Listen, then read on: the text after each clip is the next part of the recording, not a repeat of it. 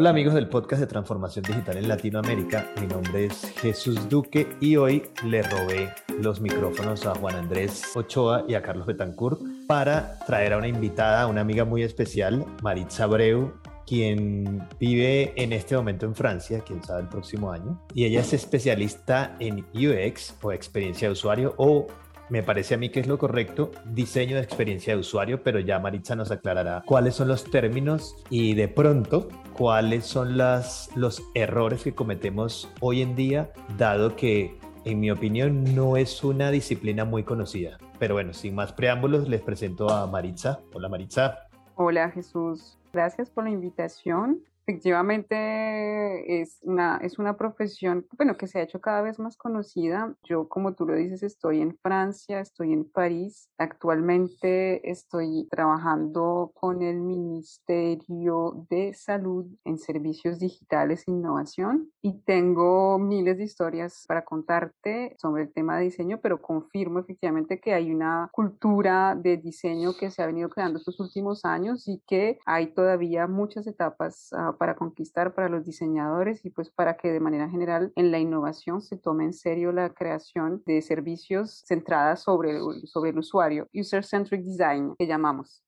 Ok, cuéntame Maritza rapidito en breves palabras, o si quieres extenderte también, ¿cómo llegaste toda la experiencia de usuario y cómo ocurrió esto? Eso fue hace 14 años, Jesús, porque yo eh, ya trabajaba en Francia eh, y a una startup. Y en la startup me habían contratado principalmente para hacer la parte del diseño de interfase, pues que era lo más conocido en esa época, pero al mismo tiempo necesitaban que hiciéramos una concepción de los servicios, realmente identificar el problema del usuario y venir a resolverlo con un producto digital. Entonces no sabíamos que eso se, empezaba a llamar UX design, pero no era, no estaba muy, eh, no, era muy general. Y en ese momento me, eh, me tocó, digamos, empezar a formarme saliendo apenas de la universidad en un momento en que nadie conocía el tema. Empecé ahí hace ese número de años y desde entonces ha sido un aprendizaje exponencial, exponencial porque de la misma manera que la sociedad cambia y que el ser humano modifica sus comportamientos, se adapta, el diseñador se adapta y va evolucionando con él. Entonces ha sido un aprendizaje. Eh, desde esos años trabajé mucho entonces con la experiencia de usuario, eh, principalmente sobre aplicaciones móviles, pues porque era en ese momento allí se empezaron a crear las primeras aplicaciones. Luego trabajé mucho en e-commerce, que es un tema que necesita muchísimo del, del expertise del diseñador. Y poco a poco pasé, eh, digamos que explorando un poco del UX design, de la primera diseño de interfase al UX design, a la parte de user research, que es otra parte de las, de las profesiones uh, del diseño eh, de user research, y luego ya pasé a sentirme más identificada y sentir un poco más necesario trabajar el tema, pues y que llega ahí también de mano de agilidad trabajar en Scrum con equipos ágiles y de toda una modificación de cultura de empresa al final todos esos, todos esos temas son ligados los unos con los otros y bueno, empecé por uno, pero finalmente hoy estoy supervisando productos y equipos que trabajan de A a Z y que utilizan el, el diseño y el agile como creación de valor para los servicios. Y pues actualmente, estos últimos años, estoy trabajando con los ministerios, eh, trabajando con el con startups, trabajando con incubadoras y trabajando ahorita particularmente con aceleradoras para perenización, consolidación de servicios digitales. Wow, mejor dicho. Muy largo. no, no, no, no muy largo, como una, una trayectoria es como súper chévere, súper chévere y lo que tú dices, el, todo lo que debes haber arrastrado de aprendizaje en el camino debe ser brutal. Bueno, y entrando un poquito en materia, defíneme en tus palabras, uno dice en sus palabras, pero realmente es todo lo que a uno se le va quedando en la cabeza y uno va formando su propio concepto de qué es UX o qué es el diseño de experiencia de usuario y en qué se diferencia del diseño de la interfaz de usuario. Yo tengo la idea y, meto la cucharada antes un poquito de que el, el diseño de experiencia de usuario tiene mucho que ver con el sentido común viene y no se aplica únicamente a productos digitales. Exactamente, sí, es una muy buena pregunta. A ver, muy generalmente cuando se utiliza la palabra diseño, la gente está acostumbrada a identificar la palabra diseño con imágenes. Digamos que tienes dos partes, ¿no? Si lo ponemos una metáfora con respecto al funcionamiento o, o, a un objeto, podemos tener, por ejemplo, una metáfora, podemos tener una, una bicicleta de una manera tienes cómo se ve la bicicleta, luego cómo funciona la bicicleta y luego la experiencia que te brinda la bicicleta, ¿no? La parte del diseño del, del UI es una parte de diseño de interfaz, es decir, realmente lo que se ve, que evidentemente va a tener un impacto sobre la percepción del usuario eh, sobre el objeto y que va a ser bien importante. Sin embargo, el UX, que es la diseño de experiencia de usuario se aplica no solamente a objetos tangibles o productos digitales tangibles, se aplica de manera general a todo lo que puede ser lo que llamamos experiencia. Es decir, que por ejemplo yo he diseñado experiencias desde en un aeropuerto, desde el momento en que te bajas del avión hasta el momento en el que sales del aeropuerto ¿ah? para, para tu destino final o experiencias, por ejemplo, actualmente estamos trabajando en eh, la depresión postparto, entre la experiencia de los profesionales de salud que vienen a ayudar a, las, a los padres y madres, porque toca, toca los dos tipos de perfiles que tienen, que están sufriendo eh, depresión postparto. Entonces estamos trabajando en la experiencia del profesional que viene a ayudar a, esta, a estas personas. Entonces, efectivamente nos damos cuenta que eh, el UX sale de la interfase, nunca, no se contiene únicamente ni a la interfase ni a la forma, sino que es, va mucho más lejos y toca a la experiencia general y como tú lo dices, al ser humano, a la parte cognitiva y a la parte de percepción, recepción y comportamiento. Súper, yo tengo, yo tengo siempre y, juego mucho con estas palabras acá en el área de UX de, Castor y es, yo les digo, uno puede tener una excelente experiencia de usuario en un diseño muy feo. Exactamente, claro que puede pasar. Y... Está ligado, bueno, déjame, te termino la... dale, dale. no, no, no, déjame, no, te voy a dejar terminar. no, no, no, básicamente era eso. Y yo le doy mucho, mucho más peso. Obviamente yo estoy sesgado por el, el hecho de ser eh, ingeniero, me imagino yo, hacia la funcionalidad. Yo, a mí me gusta mucho la funcionalidad, el diseño de la experiencia y luego que el diseño de la interfaz apoye al diseño de la experiencia. No sé cómo lo ves tú, si, si es al contrario o si puede ser bidireccional, si puedo y esa otra pregunta que me gustaría que en tu respuesta me la unieras, ¿tú separarías o separas en tu, en, tu desempeño el diseño de la experiencia del diseño de la interfaz o prefieres que sea un solo equipo? Mira, yo he trabajado con todo tipo de equipos. Eh, yo dirigía un equipo acá en París en donde teníamos, de hecho, tres perfiles diferentes, eh, hasta cuatro. Teníamos el diseño, el user research, que se encargaba de hacer toda la parte de investigación, de entrevistas, focus group, etc. Teníamos el, el UX, que se encargaba de hacer eh, la parte de wireframes, consolidación, análisis de lo que se había producido durante los talleres y después la intervención del UI, que trabajaba únicamente en la interfaz digital. Los tres, digamos que estaban trabajando completamente en llave y era, y era importante. Esta configuración se presta para cierto tipo de cultura de empresa y para cierto tipo de presupuestos y todo depende, depende mucho de la, de, la manera como esas tres personas van a trabajar. Me explico. Eh, después de haber trabajado en todo tipo de perfiles, de, en todo tipo de empresas y culturas, nos dimos cuenta que ah, no solamente es importante que la gente conozca su trabajo, pero también que trabaje bien junta. Entonces, si tenemos tres perfiles distintos que van a pasar más tiempo coordinando el trabajo que haciéndolo, es preferible tener un solo perfil que tres perfiles que no van a lograr entenderse. Al final del día, si efectivamente tenemos tres expertos que son perlas en su trabajo y que además de todo trabajan muy bien juntos y logran coordinarse rápidamente, entonces preferimos los tres. Todo es una cuestión, yo pienso, después de tantos años, todo es una cuestión de producir valor de la manera más rápida para la necesidad del cliente y todos los clientes son diferentes, tienen diferentes configuraciones y tienen diferentes espacios y maneras de trabajar, pero todo depende de los equipos que ustedes tengan a, que tengan a disposición. Para cerrar el punto de la definición, entonces, em, porque si no nos vamos por el tema de los equipos y yo sé mm. que ahí vamos a caer en la agilidad. Para cerrar el tema de la definición, entonces, la experiencia de usuario es cómo percibo el utilizar o el atravesar bien sea el producto o en el caso que estabas hablando de, los profesionales de la salud, cómo recibo el estar usando el producto o pasando por el proceso, mientras que el diseño de interfaz es como percibo visualmente el, el, producto, ¿cierto? Exactamente lo que dices y para completar al final tenemos una diferencia también entre los entregables, ¿no? El entregable de un diseñador de interfase va a ser un kit de diseño, colores, eh, layouts o tipografías, fuentes, eh, una gama. En cambio, lo que te va a entregar el diseñador de experiencias va a ser, por ejemplo, con respecto a las entrevistas,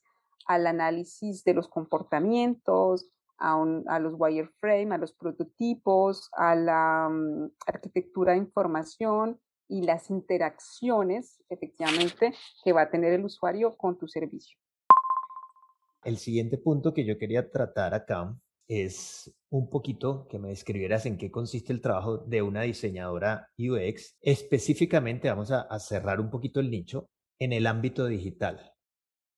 A ver, en el ámbito digital, principalmente el trabajo de la experiencia de usuario es ir a identificar dónde hay necesidades de la parte de la persona que está utilizando la interfase, digamos que si estamos en digital, o el producto si es una aplicación, una plataforma, dónde están las necesidades. Entonces, su trabajo puede empezar con fases de investigación abriendo un poco el, diamante, que llamamos los diamantes en diseño, en design thinking, en donde eh, están las, haciendo entrevistas, haciendo focus group para tener la información sobre el uso que está habiendo de, un producto o si no hay producto y que se parte desde cero sobre una necesidad que hay que venir a llenar. Luego, el proceso, en el proceso, lo interesante es que haya un análisis y esos análisis tienes análisis cuantitativos y calitativos en cuanto a la manera de manejar y de llevar ese tipo de, entrevistas. Lo importante es también hay una metodología para saber hacer ese, ese tipo de trabajo. Una vez que se hace un análisis, se priorizan los puntos importantes que se deben tratar y ya empieza el diseñador de experiencia a trabajar sobre wireframes, que son wireframes para hacerlo de manera fácil, eh, son como esqueletos del producto digital que no llevan color, como maquetas en blanco y negro, como para simplificar el lenguaje, o flujo de información o sencillamente un formato que a mí me gusta mucho, que es el, mapa de experiencia del usuario, que te describe dónde empieza y dónde termina la interacción con el producto en dónde están los puntos de dolor o puede ser también un blueprint en donde el diseñador va a venir a mapear todo lo que pasa en frontend y todo lo que es necesario en backend. Quiere decir que se debe hacer como funcionalidad para eh, relacionar eh, la experiencia del usuario con lo que se necesita producir para poder eh, llevar su experiencia a cabo esos son, son ejemplos, pero hay miles. Eh, una vez que se pueden hacer, ese, es, que se hacen ese tipo de, de, formatos, se le entrega ya toda esa información al, al diseñador, de, mm, diseñador de interfaces que viene a completar y a crear la, la, la, interfase que va a necesitar el, el usuario. Y me estar tartamudear porque cada vez que digo una palabra se me vienen más y más frases. Es decir, el, diseñador de experiencias puede venir a hacer cualquier taller de facilitación hasta formatos muy, muy precisos. Y la gama es tan extensa, tan extensa que podríamos pasar horas hablando de la gama de, metodologías, de métodos, de talleres que se pueden hacer para identificar todas las necesidades y luego se le entrega el trabajo al, al UI design. No quiere decir que la experiencia de usuario, que el trabajo de experiencia de usuario termina cuando se le entrega ese, ese trabajo al diseñador y que se le entrega ese trabajo al desarrollador. Normalmente la experiencia de usuario, el seguimiento debe hacerse desde la concepción hasta la entrega del producto y normalmente no queremos ir a la parte de agilidad, pero es interesante que se cree un proceso de, creación eh, continua y de evaluación continua de lo que se hace para ir teniendo feedbacks de los usuarios cada X tiempo y que eso pueda seguir alimentando el backlog de funcionalidades del producto. Bueno, ya, ya de hecho me respondiste la, la siguiente pregunta que tenía, que cómo es el proceso de diseño. No sé si tú en particular, Maritza, tengas un proceso que tú dices, yo sigo esto en líneas generales, o más bien te adaptas a, a cada producto en particular, o a cada, llamémoslo, trabajo en particular que, que has desarrollado, o con cada equipo. Yo me adapto mucho, pero me he dado cuenta que al final hay etapas que son incontornables y al final el presupuesto de los clientes no es, no es extensible. No sé si es una extensible, yo sé si está hablando frañol. Sí, no, extensible. Pues yo digo que sí. De todos modos, acá cualquier purista del lenguaje que nos dé en la cabeza luego en los comentarios. Nos van a dar en la cabeza, pero bueno. bueno, los presupuestos son, los presupuestos y sobre todo los presupuestos en fase de investigación, pues van disminuyendo, ¿no? Porque desafortunadamente eh, no se le ha acordado la importancia que tiene la fase de investigación al proceso de diseño, pero en esa fase de investigación, los inconturnables, digamos, lo que no se puede dejar de hacer son eh, las entrevistas, las observaciones, si es un producto que ya está funcionando o si es un producto que requiere el análisis, el análisis y la, la observación de la experiencia. Esos son los inconturnables. Ya después, también inconturnables, pero que se hacen principalmente en empresas grandes. Yo acá, desde mi inicio de carrera, he trabajado tanto con mm, startups como con empresas muy grandes, ¿no? Por ejemplo, podemos hablar de Total o podemos trabajar, hablar de Chanel o de empresas en donde para crear un producto tienes que poner de acuerdo muchas personas, muchos servicios. Y eso también hace parte de las tareas importantes del, UX Designer para poder crear un producto. Tiene también que tener un alineamiento entre no solamente lo que necesita el usuario, pero también lo que puede ser producido por la empresa y lo que puede ser sostenido por la empresa.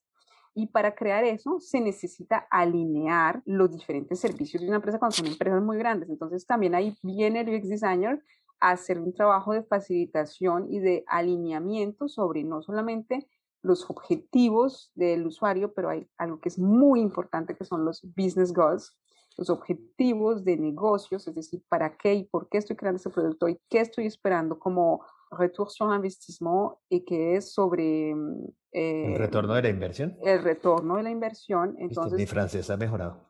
Exactamente, estás ya hablando francés y entonces esa cuestión es muy importante, es decir, que también hace parte de las tareas del UX Designer y yo como trabajo con empresas muy grandes, lo tomo como un básico porque ya me he dado cuenta que cuando no hay un alineamiento entre los business goals, entre la parte interna de la empresa, no va a haber producto ah, que funcione. Entonces, también lo voy a poner en incontornable cuando son empresas que requieren, que requieren por su tamaño que los diferentes servicios se alineen y luego ya después empezamos en la fase, vamos a decir, más clásica del diseño.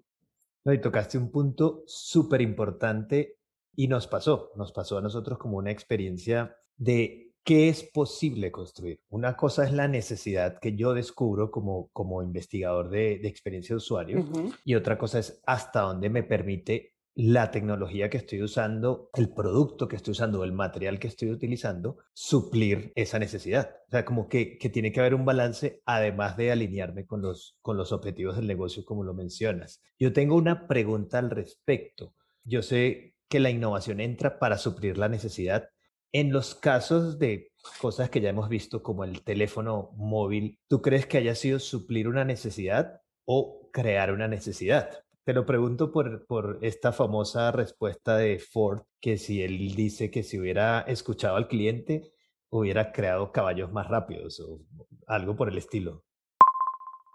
Es una pregunta muy interesante la que me estás haciendo, porque efectivamente hay momentos en donde el usuario y su necesidad tienen un límite y, efectivamente haciendo innovación es una palabra que nos, que digamos que tiene muchas cosas detrás, pero si decimos que lo que creamos, lo que queremos crear es impacto y cambios y cambio de paradigma y hacer un poco, sacudir un poco las líneas, tiene que haber un compromiso entre los dos, es decir, no solamente la escucha del usuario, pero también la propuesta, la propuesta de novedad, y esa propuesta de novedad también está en las manos, también no, es una, no está únicamente en las manos del UX designer, porque nos hemos dado cuenta acá, por ejemplo, eh, y estamos formando los ingenieros al UX, al design thinking sobre todo, que es también muy importante en la fase de ideación de proyectos y de productos, enfermeras, estamos formando enfermeras, estamos formando médicos. Lo importante es realmente venir y crear, identificar dónde está el valor,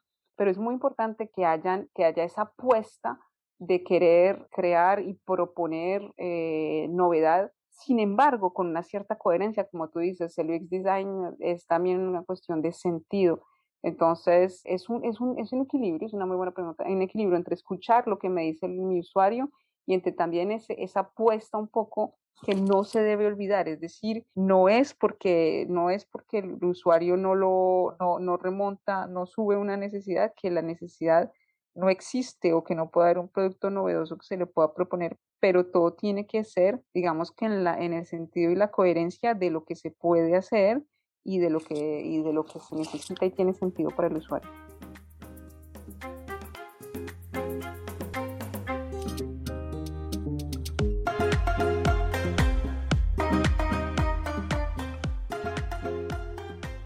Hablando, y lo mencionaste antes, la investigación previa, que tú dices que cada vez hay como menos eh, presupuesto para eso o los clientes no sé qué tanta importancia le den a esto. ¿Cómo ves tú pues yo sé que le das mucha importancia, pero mi pregunta va hacia cómo hablarle a un cliente para, hacer en, para hacerle entender o para llevarle la importancia necesaria de, las, de dos de las partes más subvaloradas, que son la investigación y las pruebas de usuario. Cuando vas a hacer la investigación inicial, mejor dicho, para detectar la necesidad. Yo pienso que, y, lo que nosotros hemos hecho, y yo creo que es por eso que han cambiado las cosas, es decir, que eh, los clientes, digamos que las empresas o los que están produciendo servicios, se han dado cuenta ellos mismos que eh, hay mil eh, productos y aplicaciones y plataformas que al final se crean pero que no se usan. ¿no? Las estadísticas sobre el número de aplicaciones que se crean y que no se usan por día, más el, presupuesto que se ha eh, destinado para productos o plataformas que al final nadie usa son, son increíbles. Hace poco estuvimos, estuvimos en la fase de, digamos, de perenización de un producto digital. Eh, más o menos la inversión era de 400 mil euros anuales. Después de cuatro años, 1.200.000. Al final, cuando haces la prueba, vas a mirar las estadísticas, te das cuenta que el servicio no fue usado. Entonces, la pregunta es, ¿para qué crear un servicio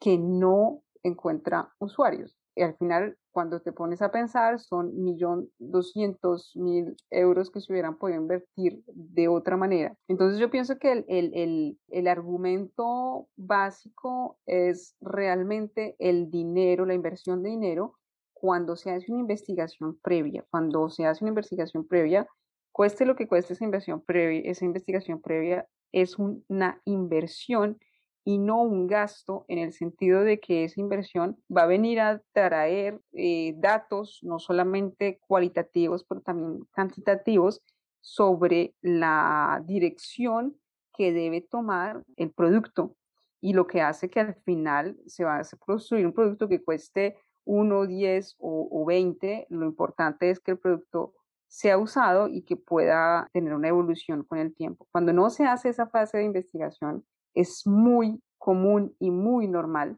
que el producto que se cree no encuentre adopción del usuario.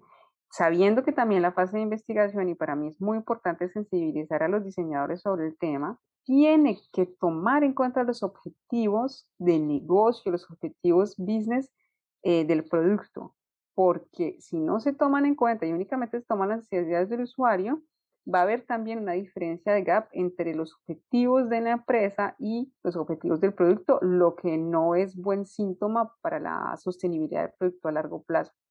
buenísimo, buenísimo, buenísimo. El, claro, Es una inversión, mejor dicho, la inversión en la investigación que te permite reducir gastos o no hacer gastos innecesarios, ¿cierto?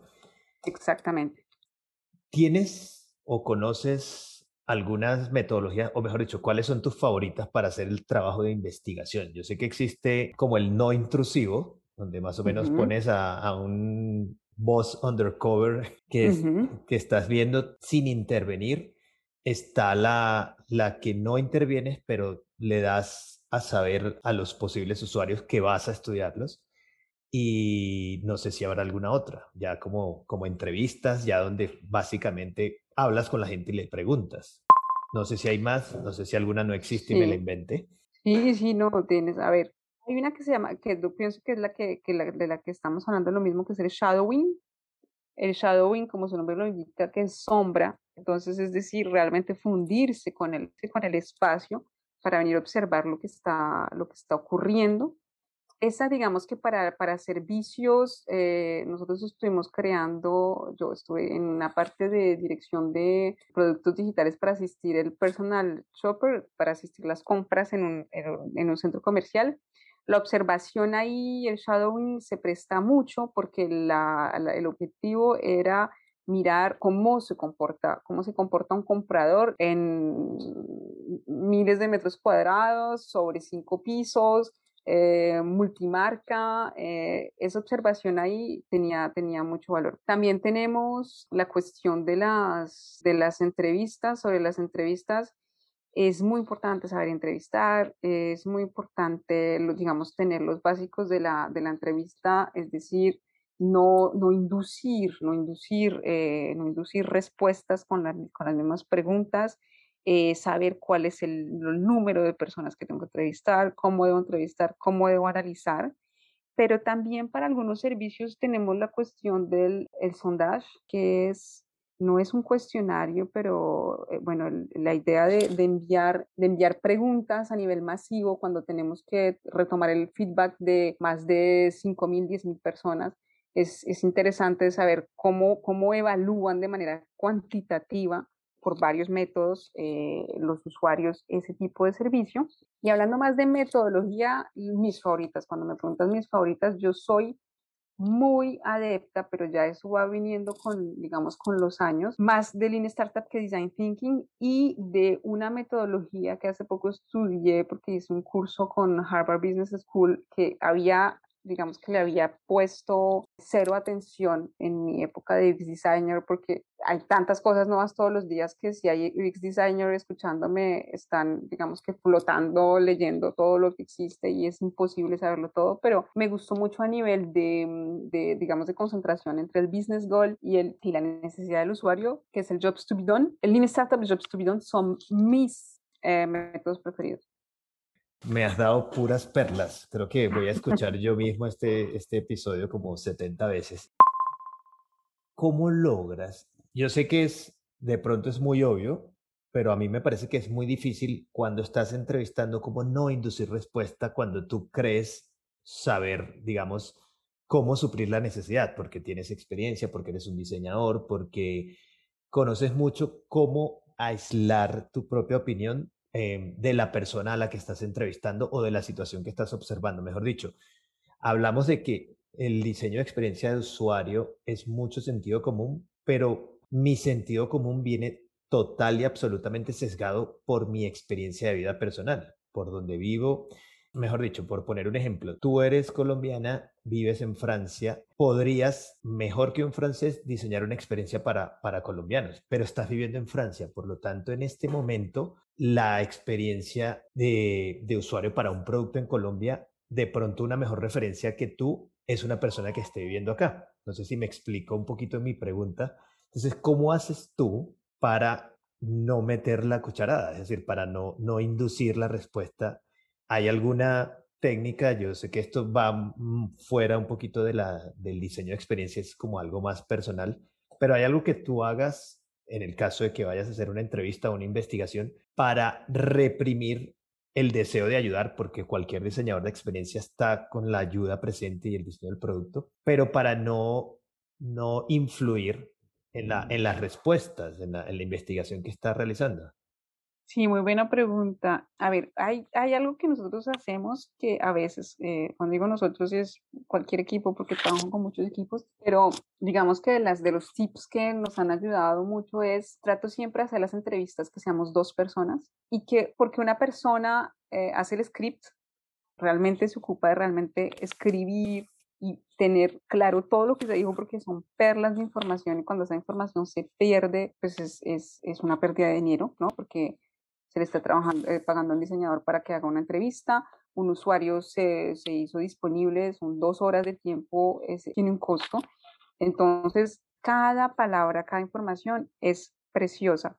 Entonces, o hacemos, un, o grabamos y graba la entrevista, como lo estamos haciendo ahorita, para que después se pueda escuchar y se pueda analizar, o tenemos un script. Y la, lo, lo valioso cuando hay, es que cuando hay segunda, dos personas es que se preparan las preguntas, porque siempre se debe llegar a una entrevista con, una, con un script hecho, con unas preguntas que han sido preparadas. Esas preguntas tienen que tener un objetivo, ya tienen que tener, digamos que de pronto si hay hipótesis que se, han, que se han hecho, las preguntas pueden tener un objetivo que es, por ejemplo, de venir a saber si una hipótesis es cierta o si es falsa. Es decir, que uno no llega como UX designer a una entrevista sin preparación y sin tener idea de lo que estoy buscando, ¿no? Es una cuestión, es como si fuésemos eh, researchers, como si fuéramos investigadores, si realmente está esa cuestión de, de que yo que estoy buscando, ¿no? Entonces, el binomio, es decir, trabajar con otra persona es muy interesante, no solamente porque la otra persona de pronto va a notar, pero también porque la otra persona de pronto te puede decir con miradas o te puede decir con gestos, cuidado, estás realmente induciendo las respuestas. Y es interesante porque al principio se puede, como tú dices, eh, la respuesta se puede inducir o, puede uno tener reflejos y esos reflejos salen cuando uno se estresa, cuando está ocupado, cuando no hay tiempo, a veces hay que hacer las entrevistas, por ejemplo, nosotros teníamos entrevistas que hacer, por ejemplo, en un hospital, entonces hay tanto estrés que de pronto salen las preguntas de cualquier manera, entonces es interesante que el otro te haga un espejo de cómo estás actuando y como que te, te pida, te, te dé un feedback. Interesante también, pues claro, obviamente, eh, después de preparar las preguntas y de compartirlas con tu compañero, tratar realmente de dejar las preguntas abiertas, preguntas abiertas para que no sean orientadas con posturas neutras. A mí me gusta mucho también y es muy interesante, es muy importante que desde el principio se le explique al usuario, se explique al, al, usuario para qué son esas preguntas, por qué lo estamos entrevistando y que la persona se sienta en confianza para, para poder comunicar todo lo que siente, eh, o todo lo que experimenta con el producto. Eh, nos pasó, por ejemplo, que en ciertas empresas, o por ejemplo, si estamos creando un servicio en una plataforma para un empleado particular, que el jefe hubiese querido eh, asistir.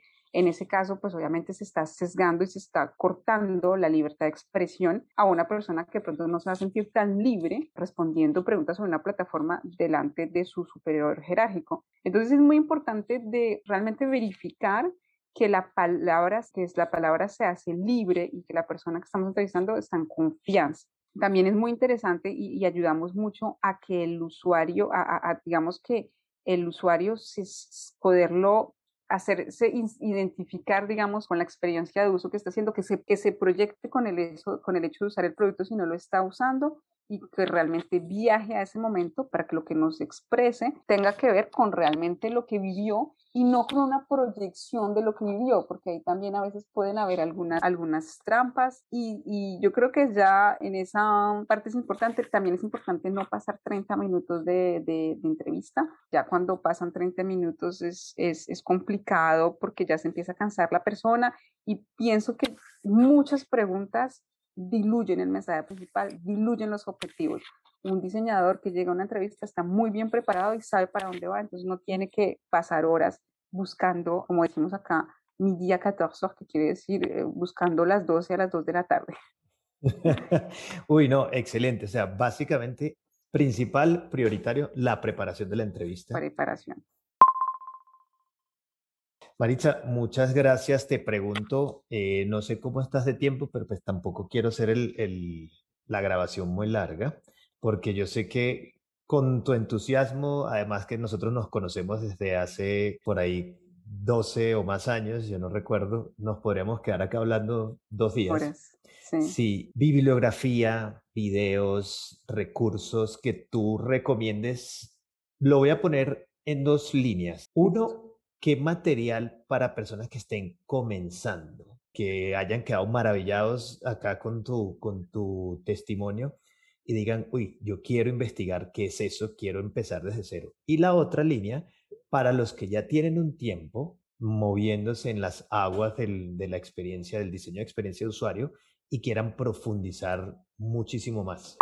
Bueno, perfecto. Mira, para los beginners, para los que están empezando, bueno, y después de pronto les pasamos, no sé si con el podcast abajo van a tener un mensaje con la bibliografía un poco escrita, porque ahorita con estas, con este frañol y este, eh, digamos que la pronunciación puede tener errores, pero hay un blog que, que a mí me gusta, que es el blog uxdesign.cc, eh, es interesante porque, bueno, está en inglés. Ah, ahora sí, lo primero, mi primer consejo para los que están empezando X-Design, tienen que saber inglés. Porque La mayoría de fuentes están en, en, en, inglés y lo que se está haciendo y se está buscando como comunidad es realmente que todos podamos contribuir y, y el lenguaje que sea, digamos que privilegiado es el inglés. Entonces, uxdesign.cc eh, indispensable para todos los que nos conozcan o no lo conozcan, que se vayan a ver lo que está haciendo IDEO, IDEO, que son más o menos los, fue la empresa que se encargó de popularizar el, design thinking y el UX design, más que todo el design thinking, IDEO, y que está, y donde hay muy buenos recursos, no sobre todo sobre el design thinking, pero también el sustainable design y el diseño, eh, el, el, diseño sostenible, porque es la pauta que nosotros, digamos que como diseñadores tenemos una responsabilidad y la, la, la responsabilidad de lo que creamos es muy importante. Entonces, el diseño circular, el diseño sostenible son pautas que vienen muy fuerte eh, y, es muy importante que todos entremos en el tema. Entonces, IDEO tiene unos recursos preciosísimos. Y ya para los que están un poquito más avanzados, yo soy fan y les recomiendo mucho. Yo, yo que tengo colegas de todo tipo de obediencia y que les recuerdo que no, cada uno lo importante es que uno se vaya hacia donde uno se sienta bien y donde uno piense que, eh, que, siente felicidad, ¿no? Porque es, es, importante hacer lo que a uno le gusta. Yo soy fan eh, del Lean Startup, repito, y un libro que me parece muy interesante es Lean Startup de Eric Ries. ¿Por qué? Porque me parece muy importante que el diseñador se sienta comprometido con el diseño circular, el respeto del, medio ambiente, el impacto, el impacto social y, del medio ambiente, pero también que se mm, apersone todos los temas de negocios, porque el diseñador, cuando tiene una visión sistémica de lo que está creando, aporta mucho más valor, no solamente al usuario final, pero también a la empresa que está creando, es decir, a su cliente. Entonces, mi startup me gusta mucho Eric eh, Rice, ¿cierto? Eric, Eric, eh, sí, yo digo Eric Ries, pero se escribe Ries. R-I-E-S. Exacto, estoy pronunciando la francesa.